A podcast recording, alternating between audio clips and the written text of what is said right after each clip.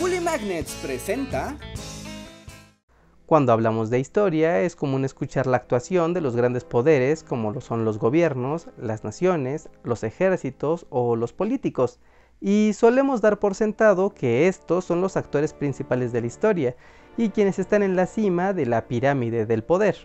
Pero esa no es toda la verdad.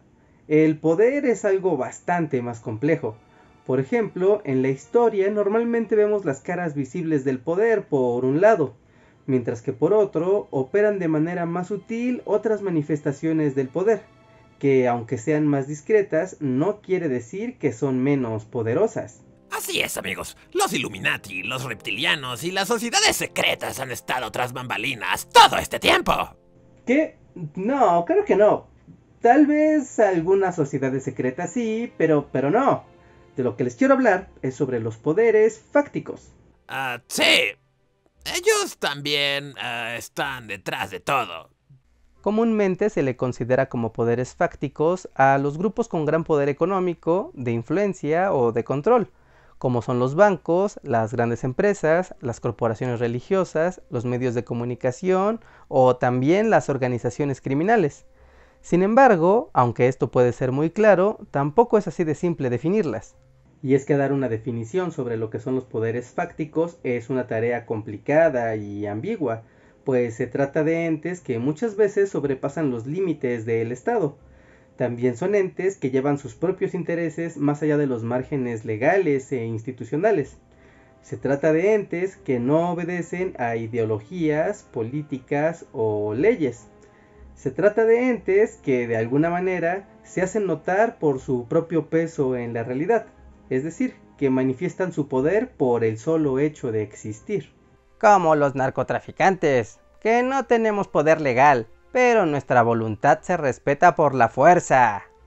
O como las instituciones religiosas, que moldeamos las ideas de las personas en la política tan solo por nuestro poder e influencia. Y también estamos los empresarios, que podemos negociar las leyes a nuestro favor gracias al poder del dinero. Esos son tan solo algunos ejemplos de poderes fácticos, pero no siempre son tan evidentes. Es por eso que vale la pena conocer sus características en vez de tan solo ponerlos en una lista y señalarlos. Porque recuerden, el poder es algo que está siempre en constante mutación, y nadie nunca tiene el poder absoluto. Delimitemos esto un poco más porque los poderes fácticos suelen estar fuera de las instituciones del gobierno, como lo pueden ser los medios de comunicación, las empresas, las empresas transnacionales, los grupos paramilitares o las fuerzas del extranjero. Todas ellas están ahí constantemente ejerciendo su poder en la sociedad. Nadie las eligió, simplemente están allí ejerciendo su poder constantemente. Por otro lado están los poderes de facto que existen dentro del Estado, que fueron electos o son parte de la estructura de un gobierno, y que aún así, en los hechos, tienen más poder del que su investidura les concede, como por ejemplo los presidentes, los dictadores, los congresos, los jueces o el ejército. Pero seguramente han visto a lo largo de la historia a presidentes que quieren gobernar por más tiempo del que se les concedió, o a congresos que destituyen a gobiernos de forma completamente arbitraria, o a militares que toman el poder por la fuerza sin que nadie pueda hacer nada al respecto. Es decir, que todos ellos están utilizando atribuciones que rebasan lo que se les dio legalmente, pero nadie los puede detener. Es decir, están utilizando su poder de facto. Nada como un buen golpe militar para establecer un gobierno de facto. Estas ideas sobre el poder no son nuevas. E incluso desde el siglo XVII, el filósofo y politólogo Thomas Hobbes escribió en su libro El Leviatán algunas cosas sobre los poderes de facto. Las personas son capaces de hacerse de los poderes naturales e instrumentales que hacen funcionar a la sociedad, mientras que otros, la mayoría, se afilian al poder legal del Estado en busca de crear un poder absoluto.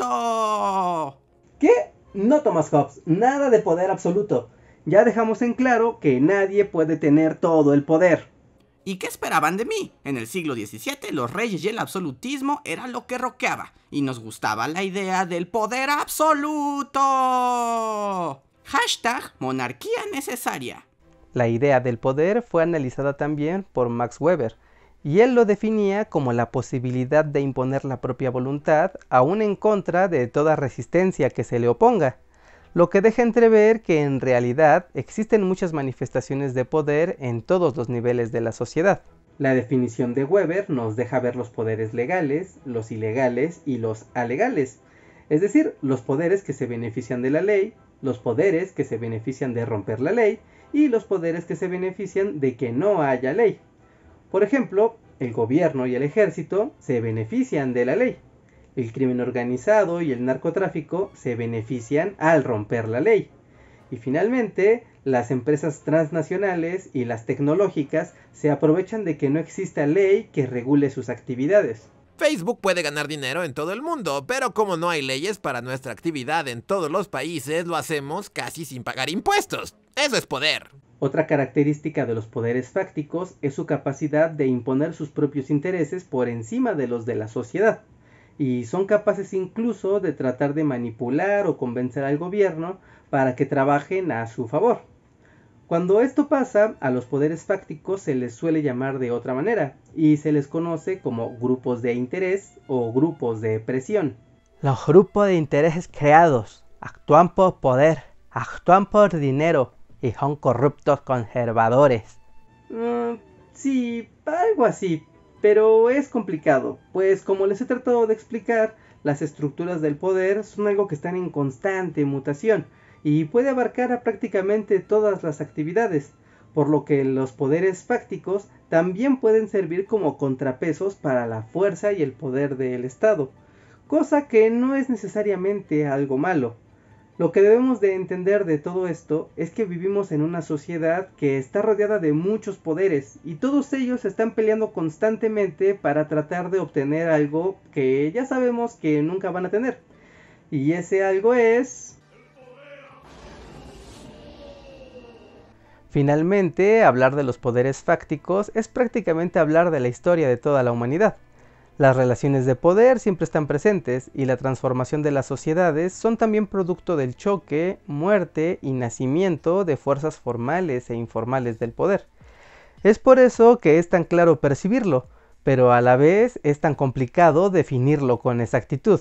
Ciertamente, es más fácil ejercer el poder que definirlo. Sí, Sí, sí, bueno, sí, sí, así tienes es, razón. tienes razón. Y bueno amigos, la siguiente vez que escuchan hablar sobre poderes de facto, tratan de preguntar a quiénes se están refiriendo exactamente. Pues como acaban de ver, hablar de poderes fácticos puede referirse a algo increíblemente amplio y ambiguo, además que puede abarcar a prácticamente toda la sociedad.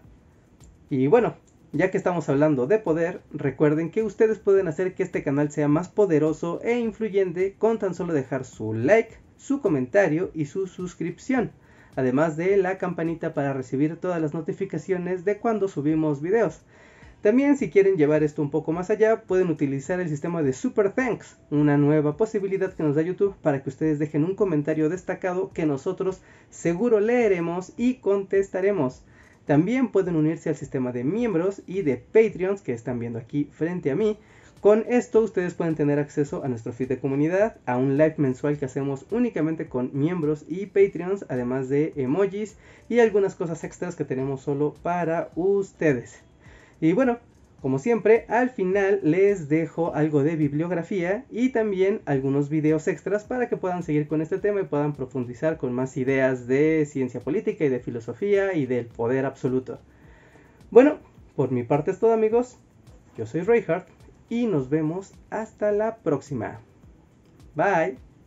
Muchas gracias a nuestros Patreons y miembros de comunidad que nos apoyan mes con mes, especialmente a Rodolfo Cervantes, Raúl Sánchez Echeverría, Jorge Alberto Miranda Barrientos, Andrea Sánchez, Areján, Catalina Díaz, Elkin Córdoba, Emilio Anguiano, Itzel Torres, Jonathan Francisco Portillo, Lautaro Dichio, Manuel F. Rebollo, Marjorie Pernia, Omar BG, Portal Mosaicos y Yoshimi R.